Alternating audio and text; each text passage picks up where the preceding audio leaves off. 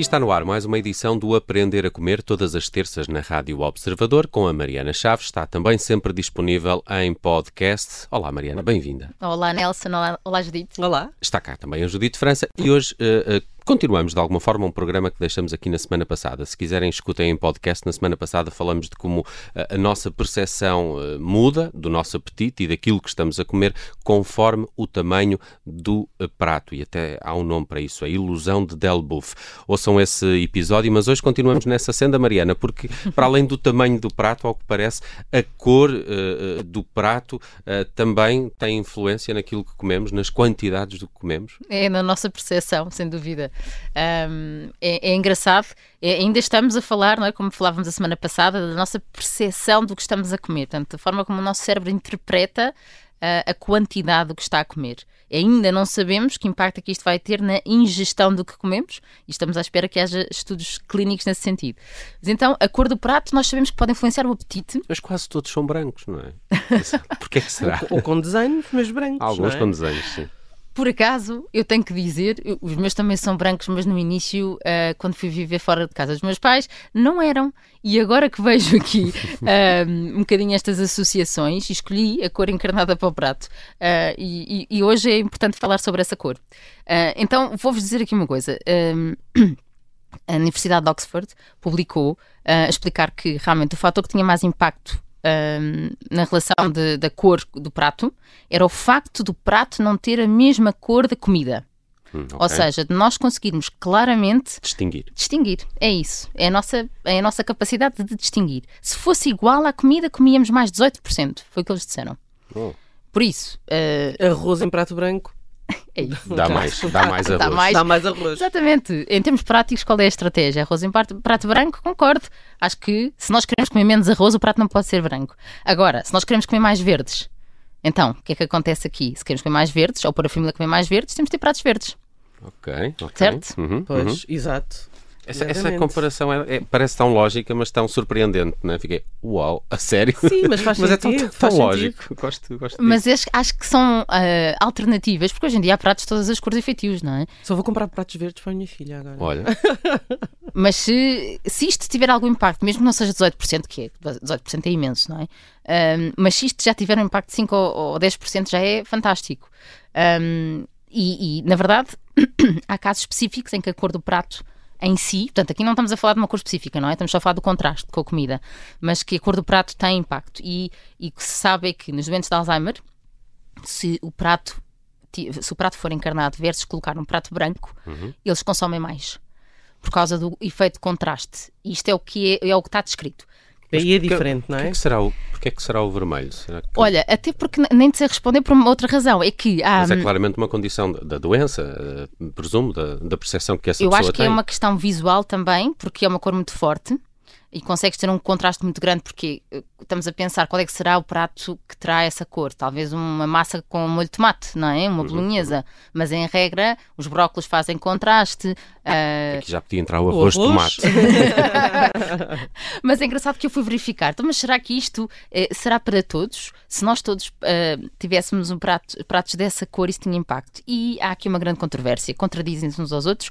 E, e, eu vou explicar o pensamento que está por trás. É que supostamente nós, uma parte dos estudos começaram por dizer que comíamos menos menos em pratos dessa cor, pratos encarnados. Porquê?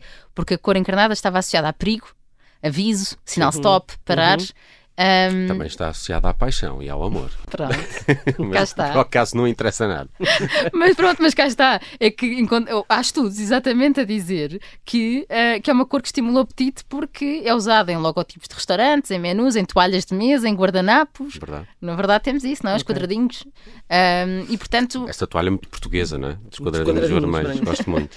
e por isso acho que não podemos tirar aqui conclusão nenhuma em relação à cor. Uh, exceto deste caso muito específico, mas que, que terá certeza aqui uh, várias uh, razões que, que, que, não nos interessa uh, quando não há doença. Mas então o contraste é que fazia sentido aqui na relação do prato. Portanto, já sabemos de outra, do, da semana passada que o facto de comermos em pratos mais pequenos temos a percepção de que estamos a comer mais e ficamos mais saciados. E já agora queremos comer mais verdes, então vamos tentar escolher pratos de sobremesa verdes. Uhum. Olha, e há aqui alguma diferença nos copos? Uh, já que falamos do, do resto da parafernália. Queres saber como é que é em relação a beber? Como é que é em relação a beber? Uh, exato. Vamos ver, de ver o quê, não é? Porque se é para beber água, eu vou dizer, tem que ser um copo largo. E vou explicar porquê.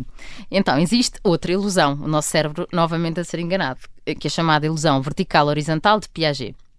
O que é que acontece? As pessoas tendem a focar-se uh, e a superestimar a dimensão vertical de um objeto Hum, em detrimento da sua dimensão horizontal. Mesmo É por quando. isso que os bares eh, servem bebidas. Em tubo. Em copo tubo. de tubo. Claro. Pronto, é Porque isso. parece, parece mais. É isso. E no fundo não é. É isso, mas estão a fazer bem, eh, diz a nutricionista, não é verdade? Porque seja sumos, seja bebidas alcoólicas, devem ser em copos finos e altos, exatamente, porque vamos estar a beber menos a achar que estamos, a- que estamos a beber mais. Ah, e a água tem que ser em copo largo, exatamente porque estamos sempre a achar que será que já chegámos ao nosso objetivo e assim vamos estar a beber mais sem termos essa percepção. É, ba- Ok. é basicamente fa- fazer o contrário do que o nosso cérebro inicialmente pode pensar, Exato. não é? Exatamente. Isso, é isso. Para não sermos, eh, para não sermos enganados. Por fim, vamos aos talheres. Eh, colheres mais pequenas, por exemplo. Temos a percepção de que comemos mais? Olha, ah, sabemos o oposto disso, sabemos que colheres maiores as pessoas servem-se de mais. Uhum. Ah, Sim, isso é mais ou menos evidente. Mais ou menos, porque olha, nós nutricionistas falamos muito em colheres de sopa. Imagina, es- eh, servirmos de arroz, três colheres de sopa de arroz rasas, que é a colher da nutricionista, é como se passássemos uma faca por cima, vá. Uhum. Ahm, mas poderíamos dizer que essas três colheres de sobremesa poderia ser uma colher de servir muito rasa. Uhum. Mas o que os estudos dizem é que a nossa percepção, cá está, quando servimos com a colher maior, é que estamos a servir menos, então lá vamos nós por mais. Ah, e isto é especialmente importante por esta razão que estou a dizer, ou seja, vamos pôr uma travessa na mesa e queremos pôr lá uma colher para servir, e se, se está esse grupo de pessoas a tentar controlar o que come, se calhar faz mais sentido colocar nessa travessa uma colher de sopa em vez de colocar uma colher de servir. Um, e depois en- encontrei um estudo no British Journal que comparava consumir a papa da aveia em dois grupos, uns com uma colher mais pequenina e outros com uma colher maior. E o que se verificou é que aqueles com a colher mais pequenina, realmente eles, eles chamam a dentada, que era uma dentada menor, ou seja, que era uma quantidade de comida menor que colocavam várias vezes à boca, acabavam por comer, acabar mais cedo, porque estavam saciados mais cedo. E eu acredito que isto tenha mais a ver com ah, o tempo que demora a informação a chegar do nosso estômago ao nosso cérebro, ah, que normalmente são 15 minutos, ou seja, se nós comermos muito rápido, nós não damos tempo para o nosso cérebro entender que estamos cheios. Estamos cheios. E se nós comemos devagar, e um dos truques de comer devagar é comer com uma colher que seja mais pequena, um garfo que seja mais pequeno, também há Ou- ou estudos sobre o garfo. Com, ou com dois pauzinhos, por exemplo. Eu ia dizer isso. Onde é que entram aqui os pauzinhos? Mas olha que é muito engraçado isto das colheres, porque encontrei numa revista científica que se chama eh, Ciência Multissensorial um, a falar sobre o peso da colher com que se come o iogurte. Era tudo à volta do iogurte. Então, a nossa a colher com que se comia mudava a nossa percepção de densidade do iogurte, ah, também da percepção do preço do iogurte. Portanto, ah, o- o- aqui o que se falava era que o iogurte parecia, com colheres mais leves, parecia mais caro, por exemplo. E o efeito mais, mais engraçado, a meu ver, enquanto nutricionista, ah, era o peso da colher e o tamanho e a doçura, ser mais doce ou não. Então, que as colheres mais pesadas de chá, portanto, as mais pequeninas, mas mais pesadas, e as maiores, mas mais leves, faziam parecer mais doce o iogurte. Que estranho. Ou Percebo seja, a coisa da quantidade, agora da doçura não consigo entender tão bem. também não sei porque isto, na verdade, são pesquisadores, não é? Que acabam por eh, utilizar amostras de pessoas e ver qual é a percepção que elas têm, têm desse, da- do sabor da comida mudando os talheres. Mas sabes que é engraçado que se faz também estudos sobre isso de a cor do prato ter impacto ou não no sabor que tu tens, sentires mais salgado ou não. Isto, claro que vai precisar ainda de muito artigo científico e, do- e grupos de estudo muito maiores para podermos tirar conclusões e por isso não te trouxe. Mas isto é uma informação valiosa para quem? Para a indústria dos laticínios que têm que pôr colheres, às vezes, nos iogurtes que vendem.